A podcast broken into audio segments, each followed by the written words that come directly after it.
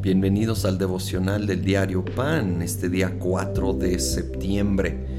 Vamos a la segunda parte del capítulo 3 de Hebreos.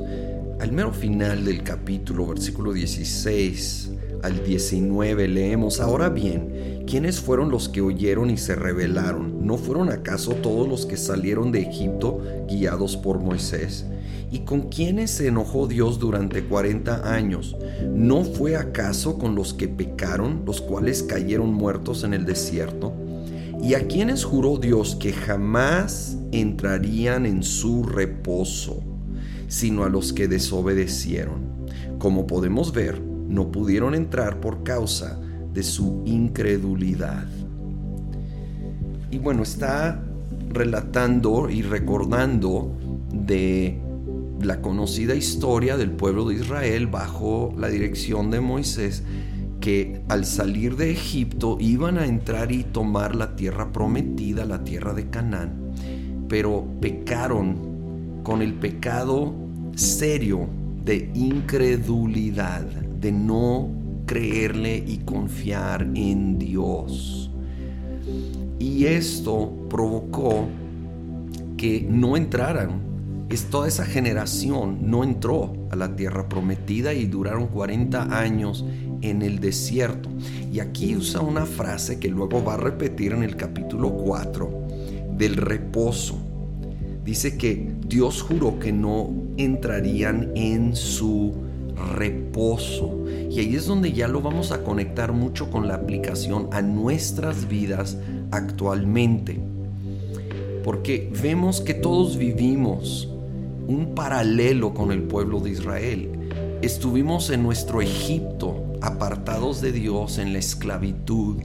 El Señor a través de la sangre del cordero, como el pueblo de Israel aplicó la sangre de un literal animalito cordero en sus marcos de, de sus puertas y ventanas y fueron librados pero todo eso apuntaba a el Cordero de Dios Jesús que derramaría su sangre y nos, nos libertó de, de nuestro Egipto, de nuestra esclavitud, del pecado, y fuimos libres.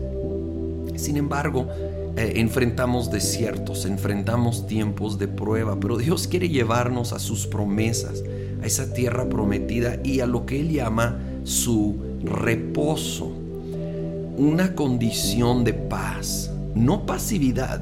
Ojo, no tiene nada que ver con no estar activo, tiene que ver con la condición del corazón.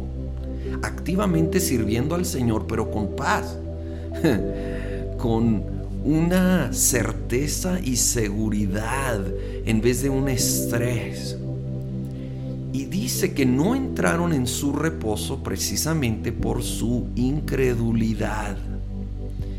Y saben que eh, esa es la aplicación para nosotros. Y no digo que es fácil, yo, yo batallo con esto. Es tan fácil caer en incredulidad, es tan fácil poner los ojos en esos gigantes, sí, como pasó con los doce espías, bueno, con diez de ellos, que vieron los gigantes en la tierra prometida y dijeron, no podemos.